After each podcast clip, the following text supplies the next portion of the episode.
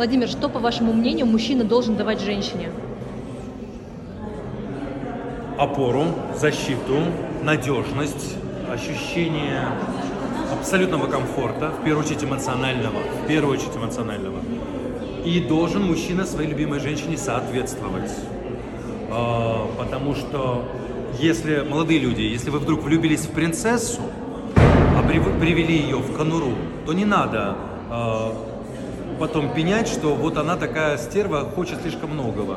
Потому что есть хорошая поговорка, которая мне нравится еще из лихих 90-х, которые женщины говорили мужчинам.